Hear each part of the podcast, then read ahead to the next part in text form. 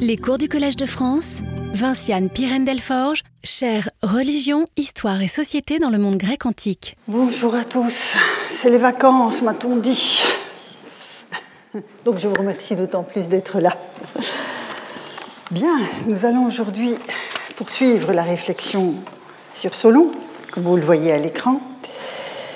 Et donc la semaine dernière, je m'étais attachée à la lecture et à l'interprétation de L'Eunomia, un poème donc élégiaque attribué à Solon, et conservé, parce qu'on m'a posé la question à la fin du cours de la semaine dernière, c'est vrai que je ne l'avais pas précisé, euh, conservé dans le discours sur l'ambassade de Démosthène. Et je reviendrai à Démosthène à la fin de cette leçon, euh, qui me permettra d'analyser avec vous cette leçon d'autres textes poétiques également attribués à Solon. Nous allons donc un peu élargir la, la focale. Il s'agira de saisir plus précisément encore la place que l'on peut restituer aux puissances divines dans son approche de la justice et donc des normes qui régissent les comportements, mais aussi les tesmoïs, hein, les, lois qu'il a lui-même euh, rédigées. Alors, que ce soit bien clair d'emblée, je l'avais déjà dit, mais je le répète, je n'aborderai pas le contenu des lois de Solon comme tel, donc de ces fameux tesmoïs.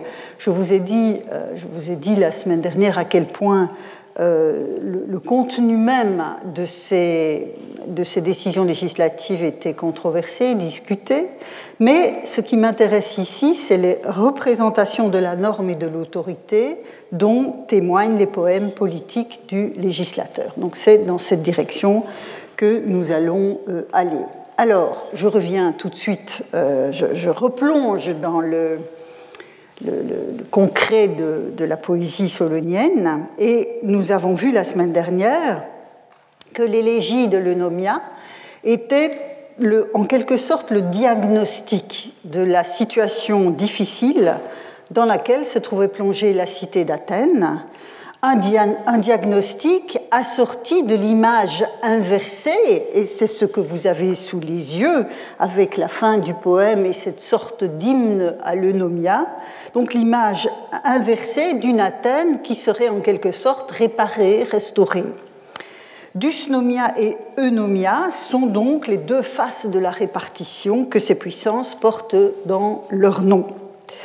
Et je rappelle à cet égard aussi, encore un point de rappel par rapport à la semaine dernière, je rappelle la référence euh, au daïs, le banquet, hein, le banquet comme lieu de répartition, euh, qui ouvrait en une sorte de cristallisation des dysfonctionnements, une cristallisation symbolique des dysfonctionnements de la cité. Je rappelle donc que ce, daïs ouvrait en quelque sorte la litanie des mots qui accablaient la cité. Et que euh, le banquet soit un, un, une référence intéressante précisément pour penser le fonctionnement de la cité, avait déjà été bien souligné en 97 par Pauline Schmidt-Pantel dans sa thèse sur la cité au banquet, où, à propos de ces vers de Solon sur le banquet, elle écrivait, je lis avec vous ce passage de la page 37, un dernier trait permet de mieux définir encore le rapport du banquet et de la cité. Non seulement le banquet est le lieu d'énonciation d'un discours qui vaut pour la collectivité civique, mais le banquet est lui-même une métaphore de la cité.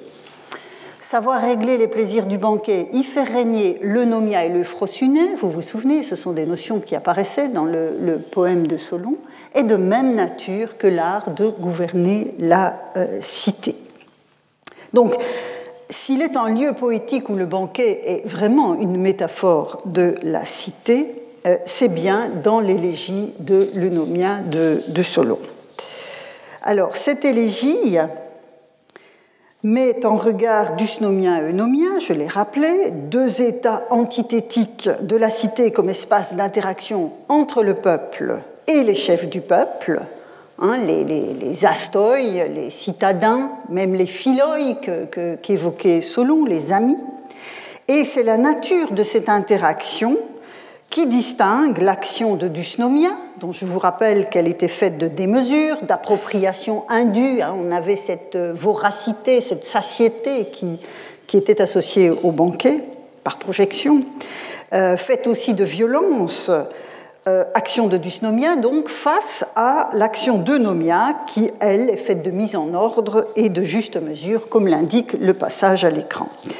Même s'il me semble que selon les évoques autant de puissance à l'œuvre dans le monde, j'aurai l'occasion de, ça va être le point central de mon, approche d'aujourd'hui, le passage de l'une à l'autre, donc de dysnomia à eunomia, n'est pas le fait d'un arbitraire divin sur lequel la cité n'aurait pas de prise.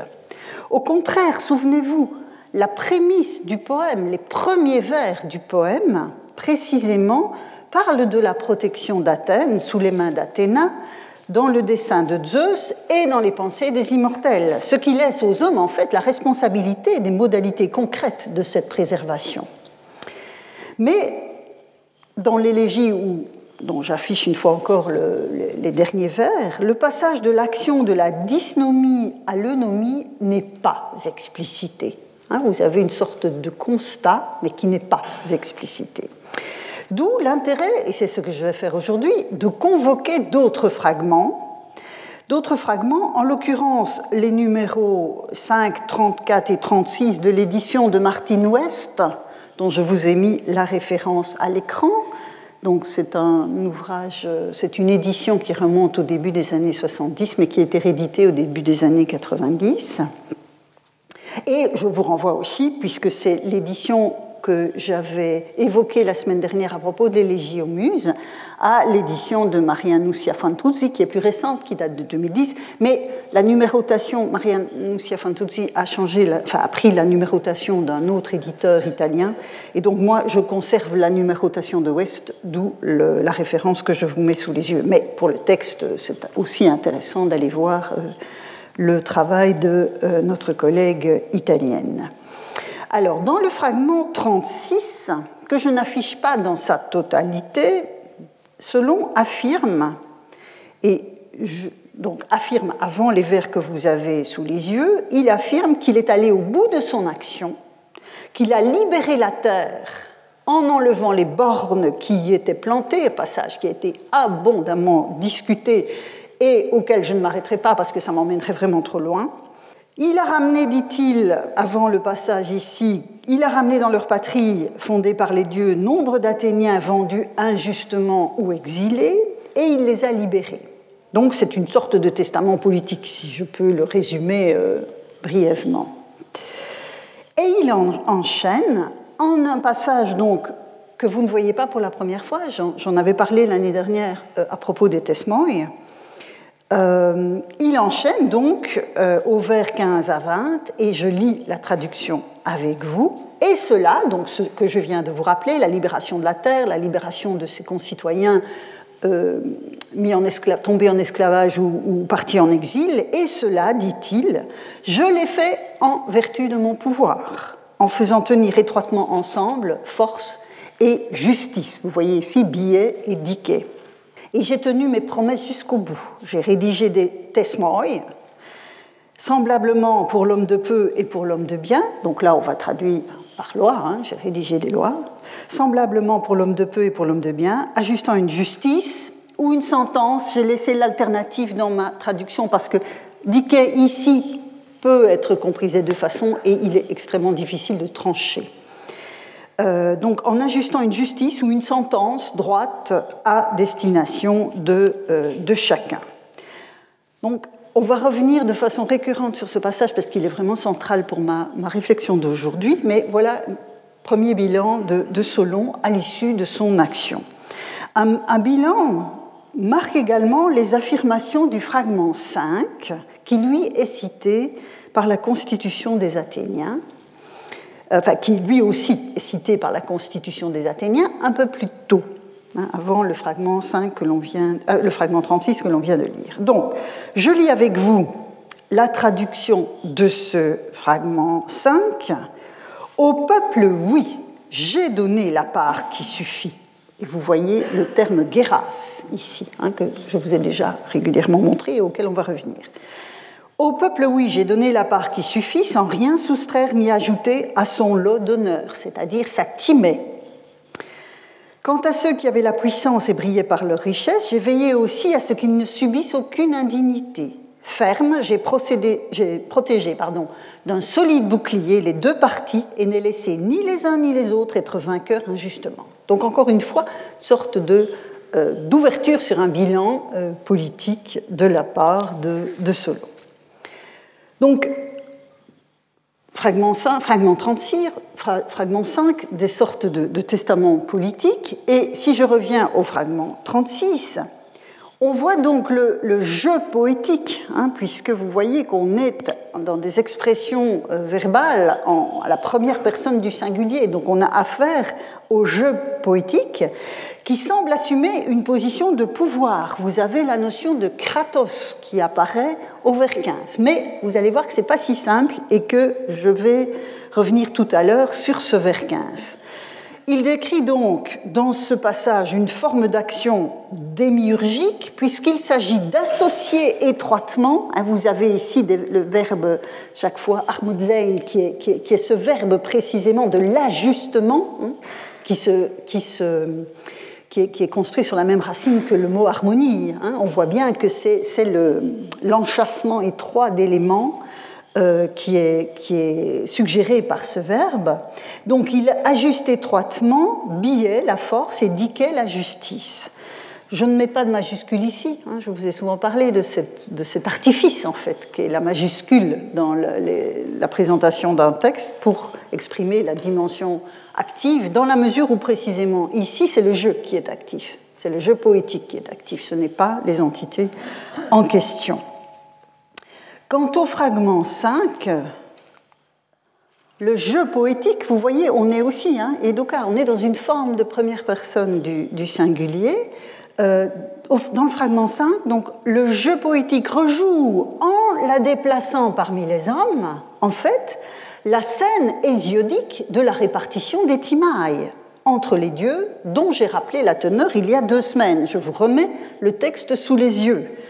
Et je relis avec vous les vers 392-396 de la Théogonie. Et Zeus leur dit qu'à tout dieu qui se rangerait à ses côtés pour combattre les titans, il n'arracherait pas, quel qu'il fût ses privilèges, mais que chacun, pour honneur propre, garderait au moins ceux qu'il avait jusque-là parmi les dieux immortels, et quiconque se trouvait du fait de Chronos sans honneur propre ni privilège, entrerait en possession d'honneur propre et de privilèges, comme le veut la Thémis. C'est un texte que nous avons déjà vu plusieurs fois ensemble, et vous voyez ici, j'insiste à nouveau sur la récurrence du vocabulaire du Geras et de la Timée avec à la fin cette Thémis qui vient couronner le tout. Hein, donc, passage essentiel pour ma réflexion. Alors, le parallèle, évidemment, entre euh, le fragment 5 de Solon et ce passage de la Théogonie a été souligné de longue date, mais je voudrais élargir la focale. En effet, ces vers suivent immédiatement la généalogie de Styx dans la Théogonie.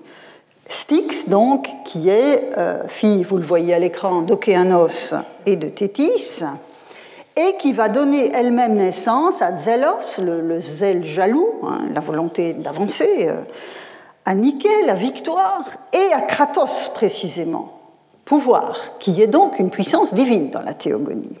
Et enfin, à Bia, la force que l'on vient de voir apparaître dans le euh, poème de Solon, donc autant de divinités dont Hésiode, dans un passage dont je ne vous montre pas la, totalité parce que sinon je ne finirai pas ce cours dans les temps, euh, Hésiode souligne que ces divinités n'ont d'autre séjour que la proximité de Zeus. Donc, Zelos, Nike, Kratos et Bia sont la garde rapprochée de Zeus, hein, ce qui est très important. Et ce passage ici sur euh, donc, la proximité de Zeus précède le constat que Styx et ses enfants, donc cette galerie de, quatre figures, sont arrivés les premiers sur l'Olympe pour rencontrer la sollicitation de Zeus dont on vient de parler, hein, c'est-à-dire cette promesse d'allouer un Géras en fonction de la Timée selon la Thémis. Donc ils sont arrivés le premier, et à ce stade, il ne sera fait mention que du terrible serment de Styx, hein, puisque vous savez que c'est, le serment de Styx était le serment le plus, le plus contraignant pour les dieux et que le prononcer était, enfin, plutôt ne pas suivre les, les, intentions de ce serment étaient punies des, pires, des pires châtiments. donc on a cette proximité entre Zeus et les enfants de, de, Styx. Et puis le, le, poète de la théogonie conclut et c'était donc, une fois que Styx est venu avec ses enfants sur l'Olympe pour euh, avoir sa part, c'est exactement de la sorte, donc là nous sommes au vers 402-403, c'est exactement de la sorte que pour tous, sans cesse, de même qu'il a promis, il a tenu, donc c'est Zeus hein, toujours, il a tenu et mené à bonne fin, lui il a le grand pouvoir, il est le Seigneur et Maître, et vous voyez de nouveau, hein, le, là c'est le verbe, euh, donc vous avez tous les insignes de la souveraineté de Zeus et de sa puissance qui sont ainsi affirmés. Donc on est là au cœur du mythe de souveraineté dont je vous ai déjà euh, souvent parlé. Le mythe de souveraineté enchâssé dans la théogonie apparaît en fait à intervalles réguliers au fil des généalogies qui l'encadrent. Et si au vers 300, enfin, au vers 390 à 403, dont les deux derniers sont à l'écran, la répartition des timailles est chevillée à la figure de Styx, il s'agit en fait d'une anticipation. Hein, le poème opère par anticipation. Dans l'ordre strictement généalogique, Zeus n'est pas encore né à ce stade. Hein, on voit bien, je vous avais dit euh, déjà que dans la théogonie, on a cette succession de généalogies avec de temps en temps des ouvertures, sur une intrigue, et au sein de cette intrigue viennent se nicher les épisodes de la prise de pouvoir progressive par, par Zeus. Euh, donc on a ensuite la ruse de Réa qui va cacher le nouveau-né, puis la régurgitation des frères et sœurs qui ont été avalés par, euh, par Chronos, et la délivrance des cyclopes qui confie à Zeus le tonnerre, la, force, la foudre brûlante et l'éclair. S'insère alors, en lien avec la généalogie de Japet, le père de Prométhée, la séparation des hommes et des dieux. Donc tout ça fait partie du mythe de souveraineté euh, et cette crise prométhéenne, vous le savez, aboutira à la définition de la condition humaine qui fait partie hein, du mythe de souveraineté. On a ensuite la titanomachie, c'est ce conflit euh, entre les dieux de l'ancienne et de la nouvelle génération. Les titans, frères de Chronos d'un côté, les enfants de Chronos de l'autre, qui luttent à armes égales, et la balance ne penche ni vers un ni vers l'autre. Il faut alors que les 100 bras, donc ces figures dont je vous ai déjà parlé, interviennent. Et écoutez-moi, leur dit Zeus, et nous avons vu ce vers la semaine dernière, afin que je vous dise ce qu'en ma poitrine m'ordonne mon thumos, hein, c'est-à-dire un, un, vers sur lequel joue euh, aussi Solon quand il parle lui aussi de l'enseignement qu'il prodigue aux Athéniens. Les 100 bras assurent la victoire des dieux en faisant pencher la, la balance de leur côté. Puis, dernière étape de ce mythe de souveraineté, le combat contre Typhon, Typhon, euh, dernier adversaire que la Terre elle-même a produit pour éprouver, pour éprouver Zeus. Et le poète de conclure, avant d'évoquer les diverses unions du, roi des dieux, et c'est ce passage aussi qui m'intéresse dans la réflexion sur la manière dont Solon travaille la tradition. Vous avez ici, donc après toutes ces étapes du mythe de souveraineté, euh, au vers 881-885 euh, cette affirmation Mais quand les dieux bienheureux eurent achevé leur temps de peine et tranché par la force face aux titans le litige des honneurs revenant à chacun, donc vous voyez ici à nouveau cette notion de Timée qui est décidément essentielle, voilà qu'il précède d'être roi maître et seigneur des immortels sur les sages conseils de la terre, l'Olympien, Zeus au vaste regard. C'est lui qui répartit entre eux de bonne façon les honneurs revenant à chacun. Et vous vous souviendrez que c'est précisément ce que le prologue de la théogonie, donc dès les, premiers moments de ce poème, euh, c'est ce que le prologue annoncé du chant des muses et que j'ai rappelé il y a deux semaines en revenant sur la notion de nomos.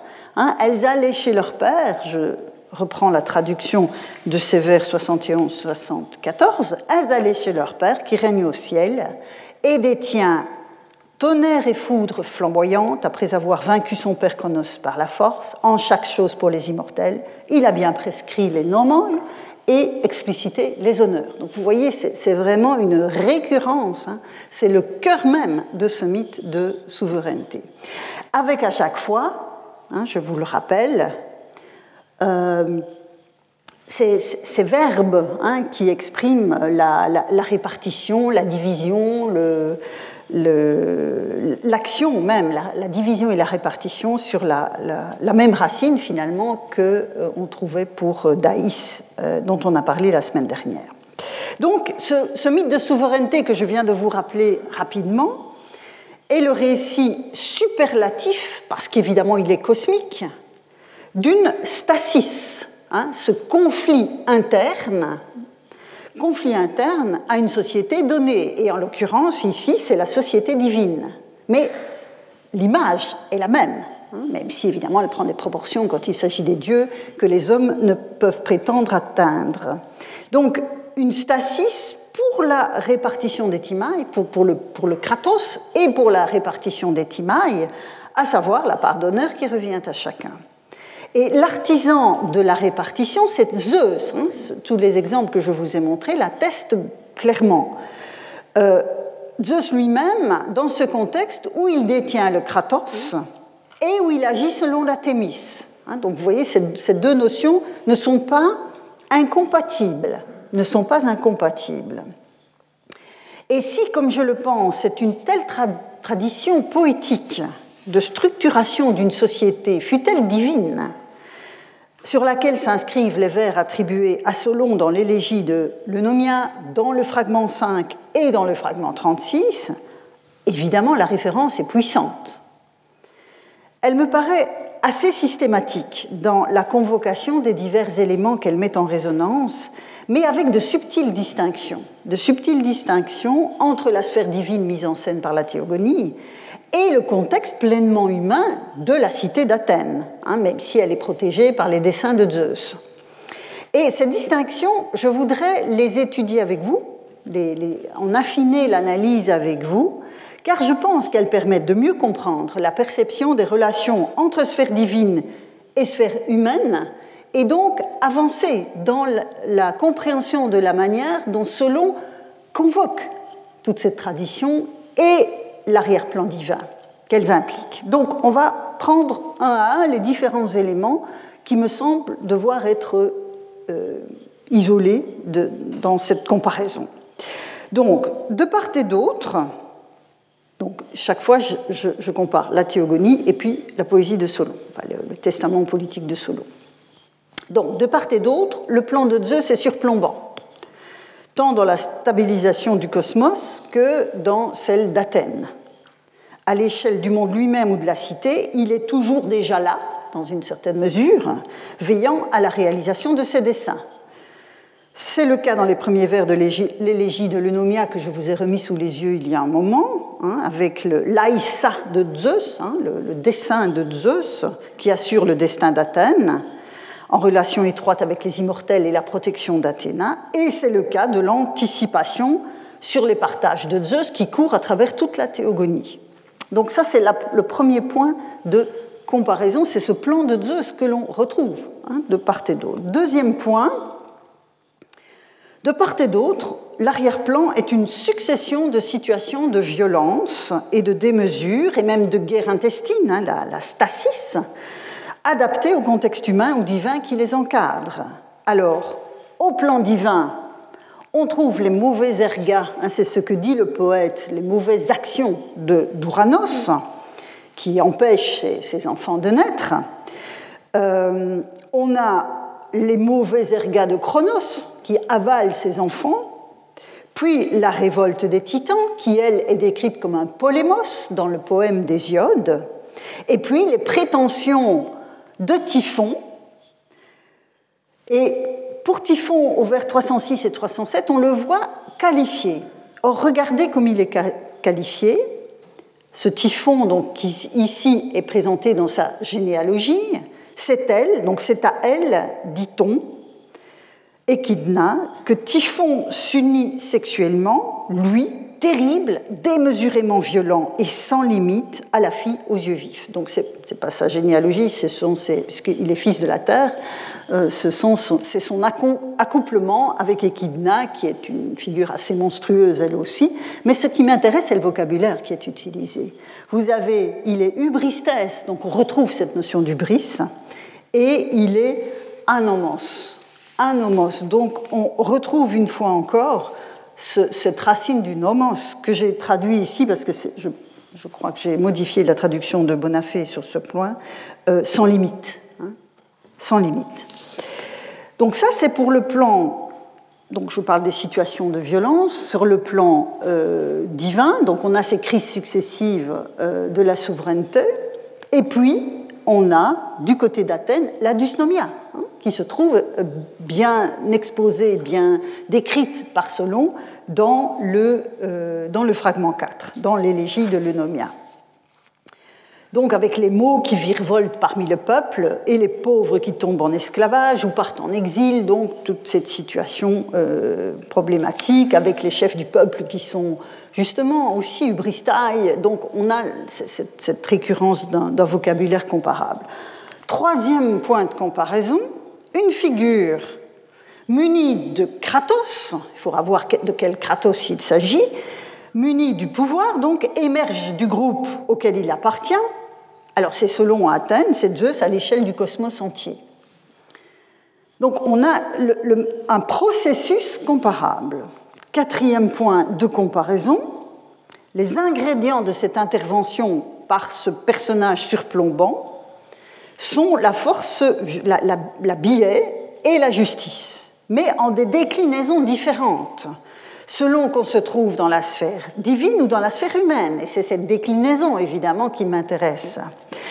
Dans le monde des dieux, Kratos et Billet, on l'a vu encore puisque ce sont des enfants de Styx, sont indissolublement liés, y compris généalogiquement, et placés sur le même plan dans le mythe de souveraineté. En revanche, Dike n'est pas mobilisé au sein des péripéties de l'accession de Zeus au pouvoir et de l'organisation globale du cosmos. Donc on ne voit pas Dike intervenir. Mais on a ensuite l'action de répartition des honneurs par Zeus, qui est l'horizon d'attente de tout ce déploiement de force. Et elle est inspirée par la Thémis. Donc l'horizon de tout euh, ce mélange de, enfin, l'horizon de ces actions violentes dans le cadre du mythe de souveraineté, l'horizon c'est la thémis, c'est-à-dire la juste répartition entre tous. Donc c'est c'est elle en fait qui préside à la répartition dont Zeus est le garant. Donc on trouve Kratos biais sur l'horizon de la Thémis dans, pardon, je suis allé trop vite, dans la cité d'Athènes, en fonction donc de la poésie de Solon que nous avons lue tout à l'heure, le jeu poétique du fragment 36 agit lui aussi en vertu d'un Kratos et associe étroitement Billet et Dike. Cette dernière, Dike, donc qui là est bien présente, contrairement à Thémis qui embrasse la totalité du cosmos, exerce ici son action parmi les hommes et par le biais de l'action des hommes. Et pour vous montrer, pour vous rappeler, parce que c'est un texte que nous avons vu, euh, ici, en fait, j'essaie d'éclairer autrement toute une série de, textes que nous avons déjà vus ensemble pour leur donner toute leur, euh, ampleur. Euh, donc, on a dans le, dans le registre de la société humaine, dans le contexte de la société humaine, et c'était un passage des, travaux et les jours que j'ai mobilisé à propos de la notion de nomos. Vous vous souvenez, il y a ce nomos hein, que, le fils de Chronos a donné aux hommes, hein, a, ordonné aux hommes, qui est précisément de ne pas se dévorer comme le font les animaux, mais d'appliquer la dike. Hein, donc on voit bien que dike, dans le cadre des hommes, du monde des hommes intervient euh, de façon euh, claire et, évidente. Donc c'est leur bien le plus précieux.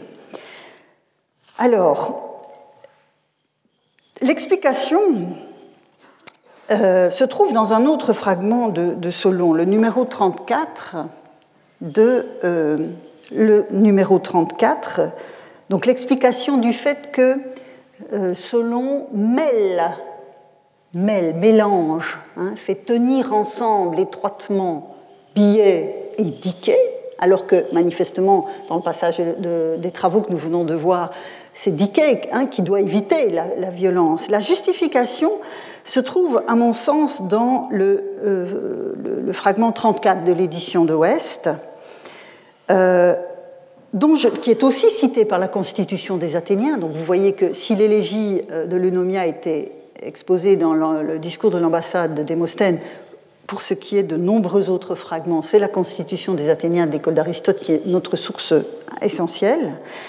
Et donc, dans ce fragment 34, que nous dit Solon? Que nous dit Solon? Je lis la traduction avec vous.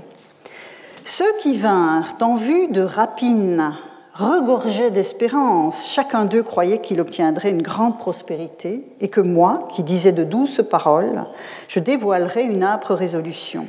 Ils caressaient alors des chimères, mais maintenant, déchargeant leur bile contre moi, tous me regardent de travers comme un ennemi, bien à tort, car ce que j'avais dit, les dieux aidants, je l'ai accompli. Je n'ai pas tenté d'autre chose en vain, et il ne me plaît pas de rien faire par la violence de la tyrannie, ni de voir hommes de bien et gens de peu détenir même part du riche sol de notre patrie. vous voyez ici, il y a une, une forme de justification euh, de, ce recours à une forme de biais, hein, de, de de, violence, mais qui n'est pas la violence tyrannique, hein, qui n'est pas la biais, vous le voyez ici, du tyran, tyrannidos. Hein. Euh, et ce qui m'intéresse aussi, c'est cette évocation du syntheosine avec les dieux, hein, que Philippe Gauthier a traduit par les dieux aidants, ce qui est une très belle traduction. Donc en clair, la violence du tyran est le contraire de celle qui s'exerce en étroite relation avec Diké. Quant à l'affirmation, donc je le disais il y a un instant, que tout a été accompli syntheosin avec les dieux, les dieux aidants, alors on a pu considérer qu'il s'agissait d'une sorte de paravent assez artificiel, à l'instar des premiers vers de l'élégie de l'Eunomia, où finalement c'est par tradition que ce nom aurait invoqué les dieux, mais sans vraiment prendre tout ça très au sérieux. En d'autres termes, il s'agirait de sacrifier à des formules convenues, sans relation avec l'affirmation toute humaine d'une justice qui ne serait absolument pas divine et qui serait désormais totalement immanente. Et il est temps maintenant d'affronter ce questionnement qui est donc au cœur même hein, de, la réflexion de, tout cet ensemble de cours que j'ai commencé l'année dernière. Euh, se trouve vraiment au cœur de mon investigation. Je voudrais donc élargir les conclusions acquises l'an dernier et justifier en quelque sorte la réflexion présente que j'ai menée sur la poésie de Solon. Et donc, pour ce faire, je, poursuis, dans une certaine mesure, la comparaison entre Hésiode et Solon en matière de justice. Je, récapitule les points que nous venons d'acquérir, du moins je l'espère. Zeus est le garant de la Thémis, ce qui le conduit à opérer une juste répartition des honneurs parmi les dieux et à ordonner, organiser la société divine. Alors Dike est une émanation hein, de cette association divine entre la souveraineté incarnée par Zeus et le filet régulateur des comportements normés qui est incarné par Thémis, puisque je vous rappelle que Dike est fille de Zeus et de Thémis. Donc la généalogie traduit cette émanation de Dike, hein, de la souveraineté et du filet régulateur des normes de comportement, traduit, la généalogie traduit cette association sous la forme d'un enfantement. Dike, on vient de le revoir dans le passage des travaux, Dike est conçu comme un cadeau de Zeus aux hommes, ainsi que l'exprime Hésiode donc, dans le passage que nous venons de revoir. Alors, donc ça c'est pour l'œuvre d'Hésiode. Dans l'élégie de l'Eunomia, que nous avons analysé en détail la semaine dernière, le jeu poétique, donc Solon, on va dire, ne revendique pas d'inspiration divine. Ce qu'il revendique en revanche, hein, dans le passage que nous venons de revoir, c'est le kratos au sein de la cité. Donc, vous vous souviendrez, l'ouverture de l'eunomien, donc, que je vous ai remis sous les yeux tout à l'heure, on a la référence au Dieu, mais pas la référence à une inspiration. Euh, donc, ce qu'il revendique, ce qu'il semble revendiquer en tout cas, c'est un kratos qui lui permet d'agir. Bon, on pourrait s'arrêter au constat, et ça a été fait, on pourrait s'arrêter au constat que par la référence au kratos, en fait, Solon renvoie à sa charge d'archonte, puisque toute la tradition ultérieure euh, considère qu'il était archonte quand il a pris euh, ses mesures législatives et, politiques. Ça pourrait faire sens, bien sûr, on peut s'arrêter là. Mais à bien y regarder, et c'est à ça que je vais vous inviter, à bien y regarder avec moi, euh, on pourrait, me semble-t-il, enfin, à bien y regarder, la transmission du texte lui-même offre une alternative intéressante à la lecture du vers qui parle de Kratos. Je vous avais dit tout à l'heure qu'on allait revenir au vers 15, nous y voici.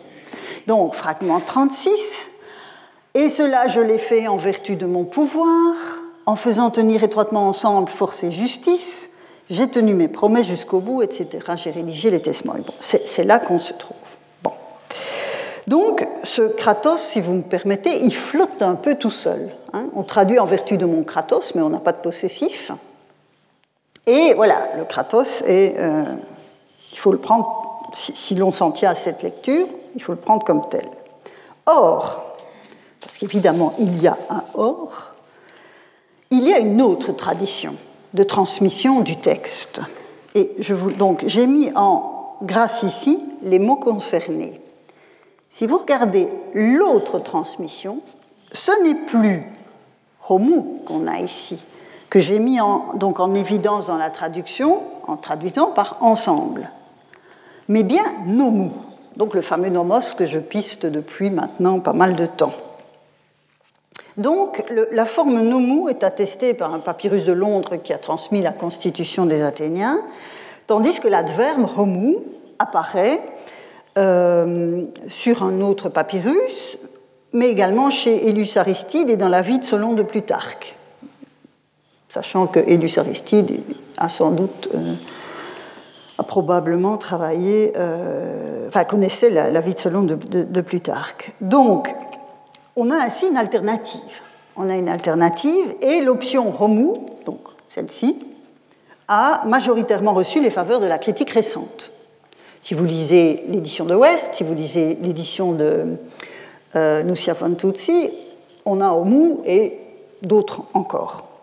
Mais des éditions plus anciennes avaient accordé leur faveur à un nomos. Donc pourquoi? Qu'est-ce qui nous permet de choisir? A-t-on la possibilité de trancher cette, affaire En fait, si Homu a reçu les faveurs de la critique, c'est parce que nombre de critiques ont considéré que nomos n'était pas possible à cet endroit vu qu'on avait tesmos.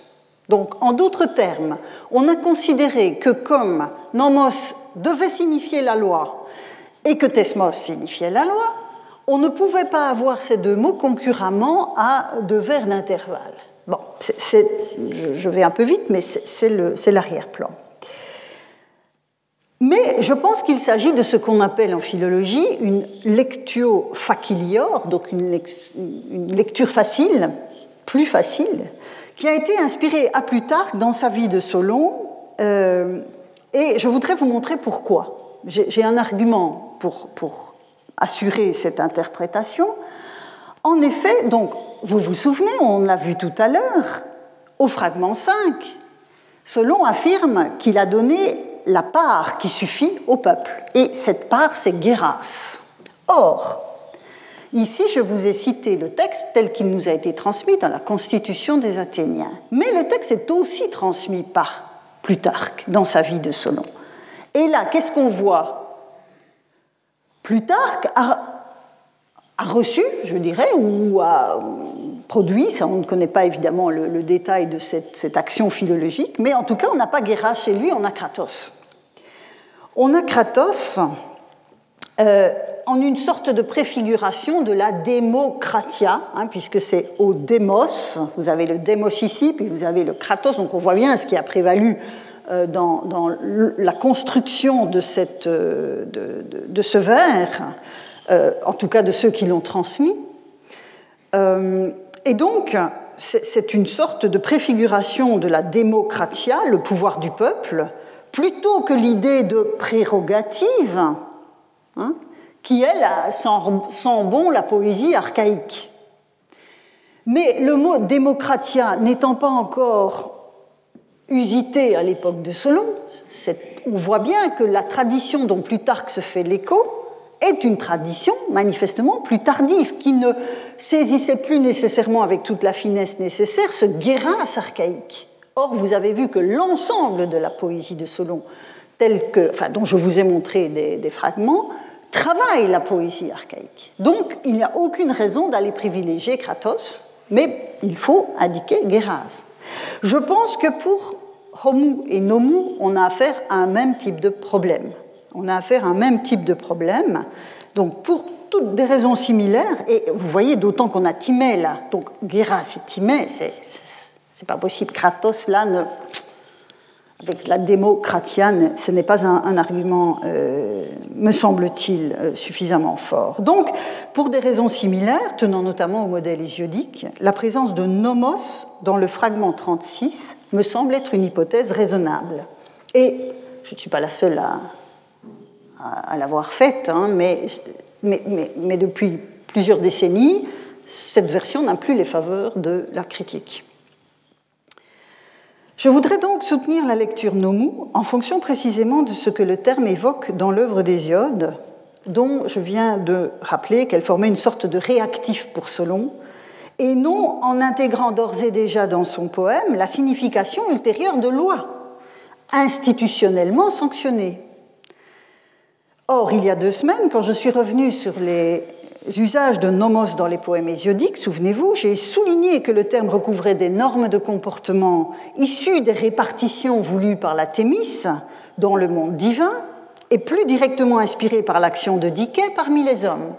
Donc, au moment où Solon écrit son poème, on n'a pas nécessairement toute la charge euh, de, la loi légale, si vous voulez, qui euh, viendra se greffer sur nomos plutôt à la fin du 5e siècle.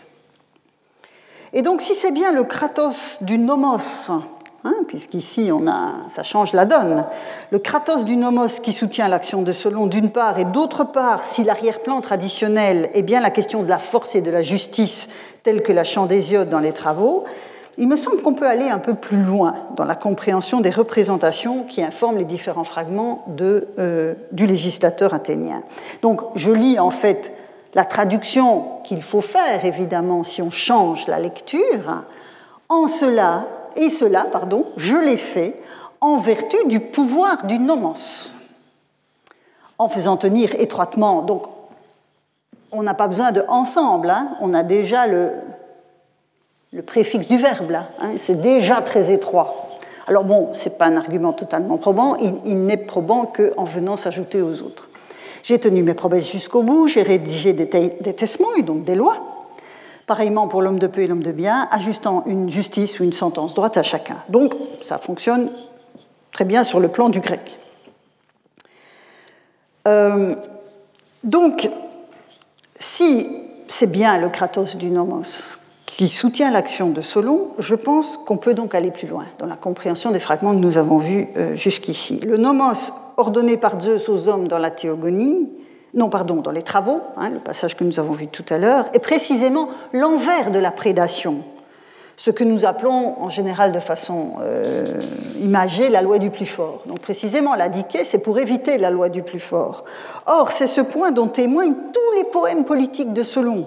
Éviter les abus de position dominante au sein de la cité, et donc ne serait-ce dès lors pas la resémantisation la resémantisation dans la dimension politique de l'action de Zeus à l'égard des hommes que déploie Solon dans le poème 36. Hein, la norme de comportement humain inspirée par Zeus est présente au cœur de la police par le biais de cette action de, Solon. puisque c'est précisément la tâche, euh, tâche d'inscrire fermement euh, cette norme de comportement que euh, Solon a mené à bien en ajustant étroitement billet édiqué, mais billet qui n'est pas la violence du tyran. Or, ce nomos, ici, restauré au vers 16, ce nomos, j'en fais l'hypothèse, et elle ne vous surprendra pas puisque vous m'écoutez maintenant depuis plusieurs semaines, est sous-tendu, ce nomos, par l'idée de la répartition. Et c'est une telle autorité que revendique Solon, celle d'un nomos régulateur d'origine divine, un ordre divin au sens euh, conjoint d'injonction et d'ordonnancement, hein, ce que nous avons vu les semaines précédentes. Le nomia, alors on n'a pas le nomia dans ce poème, mais on a quand même cette formidable élégie de l'eunomia par ailleurs, l'eunomia qui doit en résulter est bien l'action divine de la bonne organisation, fille de Zeus et de Thémis. Et donc, sur cet arrière-plan, donc, vous voyez ici, je, ne traduis pas nomos par loi. Et justement, il n'y a pas de recouvrement strict, comme le craindraient certains interprètes, entre les deux, termes. C'est autre chose, c'est ce nomos beaucoup plus englobant hein, que l'on voit dans la tradition archaïque chez, chez Hésiode qui m'intéresse.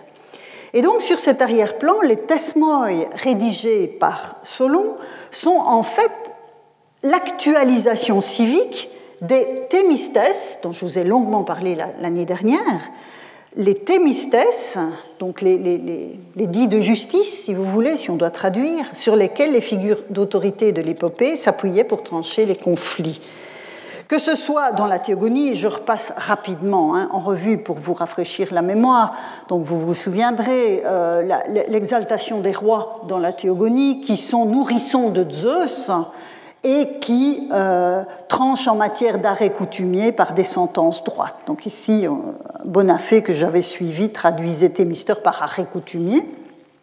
Mais on a aussi dans l'Iliade, souvenez-vous, hein, on parle ici, c'est d'Agamemnon dont il s'agit, parce que tu es le maître de beaucoup de peuples et qu'entre tes mains Zeus a remis le sceptre, ainsi que les Thémistes, afin que tu leur dispenses tes conseils. Euh, autre exemple, je le fais au nom de ce sceptre. Aujourd'hui, il est dans les mains des fils des Achéens, gardiens des sentences, et qui, au nom de Zeus, protège les Thémistes. Donc, vous vous souvenez de, cette, de cet arrière-plan euh, euh, de la poésie archaïque. Et donc, la figure des rois ou celle des anciens, dans la poésie hexamétrique, hein, illustrée par Homère et Hésiode, la figure des rois ou celle des anciens dessine les contours d'une transmission divine dans l'exercice de la justice. Les Thémistas viennent de Zeus, hein, c'est clairement exprimé ainsi et c'est en se fondant sur eux que les sentences sont énoncées. L'inspiration des muses, dans la poésie hexamétrique qui ne fait aucun doute, hein, l'inspiration des muses est associée au don de Zeus dans la théogonie, puisque ce sont elles qui versent sur la langue des rois une rosée suave, nous dit le poète, hein, ce qui est l'image de l'inspiration. Mais les sentences peuvent être tordues, et la justice peut être bafouée. Hein, les travaux et les jours en témoignent. Alors, une telle inspiration n'est pas revendiquée, j'y reviens, n'est pas revendiquée par Solon, mais elle ne l'est pas en règle générale dans le genre poétique de l'élégie. Donc ce n'est pas une étrangeté de la part de Solon. Mais si j'ai raison de lire Kratai Nomu, le Kratos du Nomos, euh, dans le fragment 36 et d'y voir une référence à la norme de comportement voulue par Zeus pour les hommes, les tesmoi peuvent apparaître comme la version civique des thémistes gardés par les rois dans l'épopée. Il ne s'agit ni plus ni moins que de l'institution civique, des fondements. Hein, souvenez-vous, dans l'élégie de Lenomia, on avait ces, ces là hein, ces fondements de la droite diquée ajustés pour chacun. Dès les vers introductifs de, cette élégie de l'Eunomia, tout autant que l'aide des dieux revendiqués au fragment 34, donc à la fois ces vers introductifs de l'Eunomia et l'aide des dieux, le syntéocine du, du, fragment que nous avons vu il y a un instant, prennent leur plein sens et ne sont pas une simple manière de sacrifier à la tradition en mettant artificiellement les dieux dans l'affaire. Au contraire, cet arrière-plan inscrit les dieux dans la cité elle-même euh, et inscrit la cité dans le plan bienveillant des dieux, en travaillant le matériau épique, comme j'ai essayé de vous le montrer, pour l'adapter au monde de la police en tant que lieu de l'interaction politique.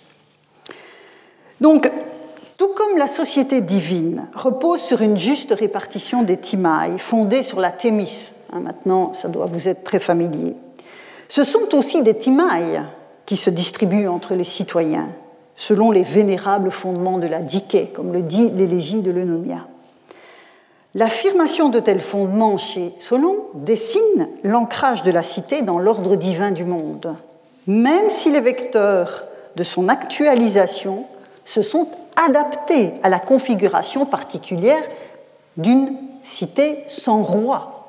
Vous voyez, la, la poésie archaïque de ce point de vue-là met en scène le pouvoir par le biais des basileis, Ici, du temps de Solon, on n'est plus dans cette configuration-là.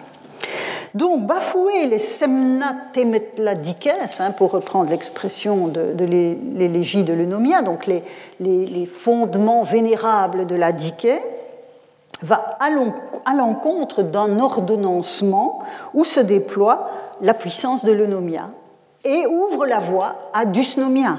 Hein. souvenez-vous du poème de de la semaine dernière, Médiquée, même silencieuse, viendra euh, sanctionner qui doit l'être. Donc, Diké est l'horizon d'attente, hein, un peu comme Thémis l'est dans la, dans la théogonie. Alors, on a pu affirmer, je l'ai dit, que la justice ainsi conçue, de transcendante dans l'épopée traditionnelle, serait devenue immanente. C'est oublier me semble-t-il, et donc vous voyez bien où ça s'inscrit, hein, c'est ce processus téléologique où la raison des Grecs doit finir par donner congé aux dieux. On est toujours dans ce grand récit-là hein, qui reste mon, arrière-plan. Donc Solon a pu être vu comme un, moment particulier de, ce, de, cette immanentisation, si je puis dire, de la, de la justice. Mais c'est oublier que le genre poétique des œuvres de Solon n'est pas l'épopée, et que cette distinction-là n'est pas anodine Solon ne chante pas les héros du passé et les nourrissons de Zeus et les rois nourrissons de Zeus, ni l'ordre du monde depuis ses origines, ni les nécessités du travail de la terre, hein, à une distance prudente de l'agora comme pouvait le faire euh, Hésiode dans les travaux. La poésie solonienne traduit une expérience politique, celle où la force d'une norme de comportement voulue par Zeus confère la légitimité nécessaire pour faire tenir ensemble la force et la justice. Si je conteste dès lors l'idée que la puissance d'un divin transcendant tel que le dessine la théogonie d'Hésiode serait devenue une soumission à des lois naturelles immanentes au cœur de la cité, c'est précisément parce que l'expression poétique en fonction du type de performance dans lequel elle s'inscrit, recourt à des motifs comparables. Hein. on ne peut pas faire abstraction totale de, de ce travail sur la tradition dans un genre différent. On doit tenir compte des deux, des deux volets. À l'aune de sa théogonie qui parle de l'ordre du monde, Hésiode exprime lui aussi la liaison entre pouvoir, force et régulation. Hein, toute la figure de Zeus en témoigne. Solon, lui, parle de l'ordre de la cité, appuyé sur les fondements d'une justice d'origine divine. Dans la société des dieux qui est éternelle, la répartition des timailles par le garant immortel de la thémiste suffit à assurer la stabilité de l'ensemble. Et puis il y a l'eunomia qui vient garantir le tout. Évidemment, dans le registre humain décrit par Solon, celui de la polis, eunomia et dysnomia alternent sous l'effet de l'avidité humaine et les correctifs que le poète législateur va apporter hein, sont, essentiels. Et en revendiquant à cette fin les tesmoi qu'il a rédigés, l'auteur de l'élégie tente d'insuffler au cœur de la cité la stabilité qui caractérise sur le plan cosmique la thémis garantie par Zeus. Donc vous voyez que les, le rapport peut être vraiment extrêmement étroit entre ces deux visions du monde, mais les contextes sont différents et on doit en tenir compte. Et donc, considérer que les dieux sont devenus de simples personnifications, comme ça a pu être dit, ou des abstractions dans cette poésie de Solon, me semble faire violence non seulement à ce qu'elle exprime et à la manière dont elle l'exprime, et j'espère vous en avoir convaincu, mais aussi, et ce sera mon dernier point, au fonctionnement même du polythéisme grec. Au risque de vous lasser, je répète une fois de plus que les dieux sont conçus et ressentis comme des puissances actives dans le monde. C'est pourquoi le désordre de la dysnomia ou le bon ordre de l'eunomia ne sont pas de simples personnifications, voire des abstractions divinisées, ou à l'inverse des dieux qui seraient devenus de simples euh, concepts. Parce qu'on trouve de tout. Hein. Dès qu'il s'agit de congédier les dieux, on a beaucoup d'imagination. Je vous avais annoncé en commençant que je reviendrai à Démosthène, c'est le moment d'y revenir pour boucler ce, parcours et étayer ce que je viens d'affirmer.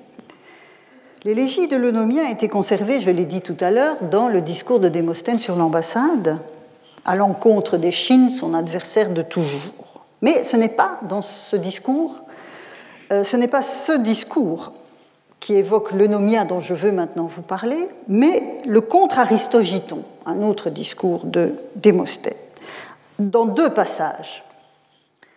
Premier passage, euh, c'est une harangue en fait à l'égard des juges que Démosthène veut voir agir pour corriger les abus dont se rendent coupables des gens comme l'accusé, à savoir Aristogiton. Je lis la traduction avec vous. Il vous faut, donc il s'adresse au juge, il vous faut juger droitement, accorder le plus grand prix à Eunomia, qui aime ce qui est juste et sauve toutes les cités et tous les pays, vous croire chacun sous l'œil de l'auguste et inflexible Diké, qui, à ce que dit Orphée, le révélateur de nos initiations les plus saintes, siège à côté du trône de Zeus et surveille tous les actes des hommes. Hésiode disait la même chose. Il vous faut alors voter en prenant bien garde et précautions pour ne pas la déshonorer. Elle dont chacun de vous porte le nom quand le sort le désigne comme juge, hein, puisque les, les on a diqué dans le nom des, juges, et quand il reçoit ce jour-là tout ce qui est dans la cité, tout ce qui dans la cité est beau, juste et utile, comme un dépôt confié à son serment par les lois, la Constitution et la Et ici, évidemment, à l'époque de Démosthène, je traduis nomos sans aucun état d'âme par loi. Deuxième passage que je veux vous soumettre, on est un peu plus loin dans le discours, mais toujours dans cette euh, adresse au, au, juge. Et voici ce qu'écrit, enfin ce que dit plutôt Démosthène. Examinez la question, non pas d'après mon discours, mais en regardant les coutumes de tous les hommes. Et ça, c'est très intéressant. Je l'ai mis en grec parce que si vous avez fait du grec, vous comprendrez le point. Euh, ici, il ne choisit pas nomos pour dire coutume, ce qui peut parfaitement être fait, mais était, qui est un autre, qui est un synonyme, parce que précisément, à l'arrière-plan de cette harangue judiciaire, il y a évidemment le nomos en tant que loi. Hmm enfin, je ferme la parenthèse. Euh, en regardant la coutume de tous les hommes. Il y a dans toutes les cités des hôtels et des temples pour tous les dieux. Il n'y en a pas, j'ai passé quelques lignes, il n'y en a pas pour le désespoir et pour, ou pour l'impudence. Tous les hommes ont des hôtels pour Dike, Eunomia et Aidos, les uns les plus beaux et les plus saints dans l'âme même et la nature de chacun, les autres dressés publiquement pour que tout le monde les honore. Ils n'en ont pas pour l'absence de vergogne, pour l'action des sycophantes, pour le parjure, pour l'ingratitude, tout ce qui caractérise cet individu. Bon. On trouve ici, dans, ce texte, ce deuxième texte, donc vous avez vu le nomia euh, tout à l'heure, elle réapparaît ici, on trouve en fait une variation sur un thème que vous connaissez désormais par cœur si vous me suivez depuis un petit moment, le thème des Horai, les, les, Horai, filles de Zeus et de Thémis, où Aidos ici, hein, Aidos, la retenue dont j'ai déjà parlé, a remplacé Eirene, la paix. Aidos, dont vous vous souviendrez peut-être qu'Hésiode la représentait avec Némésis, j'ai rappelé cela au début du cours de cette année, quittant les communautés humaines pour rejoindre l'Olympe face à l'impudence des hommes du Kénos de fer. Alors bien sûr, le cadre et les modalités de l'énonciation sont très différents entre le discours judiciaire de Démosthène au IVe siècle et euh, les, performances épico-narratives hein, de, la période archaïque. Toutefois, il est un élément constant entre Hésiode et le propos que Démosthène adresse à ses concitoyens. L'un et l'autre, dans une modalité qui leur est propre, déploient sous nos yeux cette ambivalence que nous avons tant de mal à comprendre. La justice, la bonne répartition, hein, qui à l'époque de Démosthène peut être aussi comprise comme bonne législation, donc la justice, la bonne répartition, la retenue sont à la fois des moteurs de comportement individuel et des puissances divines, honorées par la communauté. Il ne s'agit pas seulement d'une rhétorique judiciaire de circonstance, hein, dans le cas qui nous occupe ici, mais même si c'est également cela, hein, je ne nie pas l'effet rhétorique de la chose, mais la référence fait tellement écho à toute la tradition grecque que je pense qu'on ne peut pas tout ramener à une référence de pur opportunisme rhétorique. Ce que je veux souligner une fois encore, et j'en terminerai par là, est la difficulté qui est la nôtre de comprendre qu'une expérience humaine, qu'elle soit intérieure ou extérieure, puisse, dans certaines circonstances et selon certains contextes, être ressentie et interprétée en termes de puissance divine. Cette difficulté à entrer dans une appréhension du monde divin fondamentalement différente de la nôtre explique les contorsions parfois surprenantes auxquelles se soumettent les interprètes au mépris de l'évidence des textes qui nous sont parvenus, même fragmentaires, même complexes à saisir. Dès lors, quand je lis que Solon, quand je lis dans, certains travaux que, que Solon, contrairement aux poètes qui l'ont précédé, évoque une expérience toute humaine, je ne comprends pas vraiment le référent précis d'une telle affirmation. Et je vais vous montrer, ce sera vraiment la fin, vous m'accordez quelques minutes de rabio, euh, je vais vous montrer un exemple. Avec ce magnifique travail, hein, ce n'est pas, une critique, mais c'est pour vous montrer qu'il y a une espèce de résistance, même chez les meilleurs interprètes de Solon, à aller dans le sens que je viens de vous exposer. En effet, dans, son beau travail d'habilitation, malheureusement non publié, Fabienne Blaise, donc, à qui j'ai emprunté nombre des, traductions que je vous ai montrées, en tout cas celle de l'Eunomia de la semaine dernière, donc Fabienne Blaise fait de Nomia et de Dusnomia chez, chez Solon des puissances, elle l'écrit, mais elle affirme aussi qu'elles ne sont pas théologiques. Elles ne sont pas théologiques, mais le résultat d'une induction logique. Au concept synthétique du bon ordonnancement fondé sur la répartition, hein, c'est comme ça qu'elle comprend Eunomias, vient s'opposer celui de désordre fondé sur un déséquilibre. Et je cite Fabienne Blaise, la force du poème de Solon, donc on parle de l'eunomia ici, hein, est en effet d'avoir intériorisé dans l'homme des puissances qui, chez Hésiode en tant que divinité, étaient maintenues dans l'extériorité du monde objectif le principe régulateur n'a pas à être cherché hors du monde de notre expérience, il est déjà là, dans son contraire, dont les hommes font l'épreuve au quotidien. Première citation. Je cite encore à la page suivante. En faisant de l'eunomie une notion purement pratique, Solon soustrait un aspect particulier du monde, celui de l'action politique, à l'idée d'un destin inéluctable entièrement régi par les dieux, pour le mettre sous la responsabilité des hommes. Donc voilà deux citations que je vous soumets. Certes, l'élégie est un poème politique, je l'ai répété plusieurs fois. Mais s'agit-il vraiment de soustraire ce registre de l'existence aux principes qui régissent d'autres registres? N'est-ce pas le dessin de Zeus qui ouvre tout le poème même dans l'épopée, hein, si je retourne l'argument, même dans l'épopée, la vie pratique des êtres humains n'est pas écrasée par la fatalité d'un destin, mais au contraire assortie de la certitude que les dieux réservent aux hommes un mélange de biens et de maux. Même dans l'exercice de la justice, on voit se profiler une forme de choix. Souvenez-vous, le chant 18 de, de l'Iliade, le bouclier d'Achille avec la cité en paix et la cité en guerre cité en guerre malheureusement de triste actualité. Cité en paix, on voit le cercle, le hieroskuklos, hein, le cercle sacré des anciens, où les anciens vont prendre des décisions de portée judiciaire. Or, ils émettent une sentence à tour de rôle en s'appuyant sur le sceptre, et puis c'est celui qui a rendu la sentence la plus droite qui reçoit le prix de cet agone. la décision est bien humaine, même s'il y a un rapport au Dieu. Donc on n'est pas finalement dans un registre qui est fondamentalement différent, même si on retourne l'argument. En outre, si une auteure comme Fabienne Blaise, qui prend pourtant très au sérieux les références initiales à Zeus, Athéna aux immortels dans le poème de l'élégie, a raison d'opposer la logique, voire la pratique, à ce qui serait théologique, alors ce sont des pans entiers de la théogonie d'Hésiode qui deviennent incompréhensibles. Je prends l'exemple des enfants d'Océanos et de Thétis. On a vu tout à l'heure Styx, qui est la fille d'Océanos et de Thétis, mais il y en a des milliers d'autres, des filles et, des, fils, puisqu'il y a aussi les fleuves. Donc les enfants d'Océanos et de Thétis dans la théogonie sont les fleuves, les sources, les bois. Ce sont des divinités qui ont un nom, mais je ne sache pas qu'elles soient extérieures au monde. Ce sont les fleuves, les bois, les sources. Elles sont au contraire l'expression superlative de l'immanence du divin et de son ancrage dans le monde, l'indication patente que l'on se trompe en distinguant sans nuance une figure divine nommée par Hésiode et le même nom dans un autre contexte.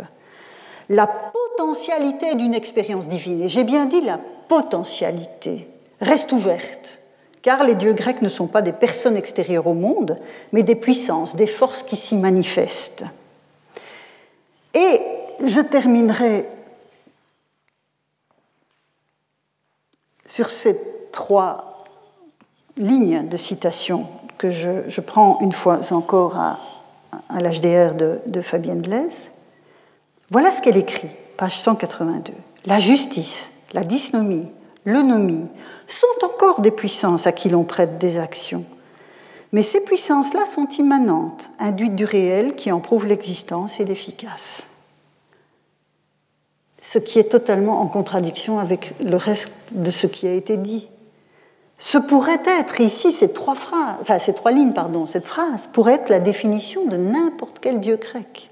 Et il faut en tirer toutes les conséquences en renonçant à plaquer sur les cités de la période archaïque des processus téléologiques et donc de, progrès ou de, développement qui leur sont étrangers. Merci pour votre attention et votre patience. Retrouvez tous les contenus du Collège de France sur www.colège-2-france.fr.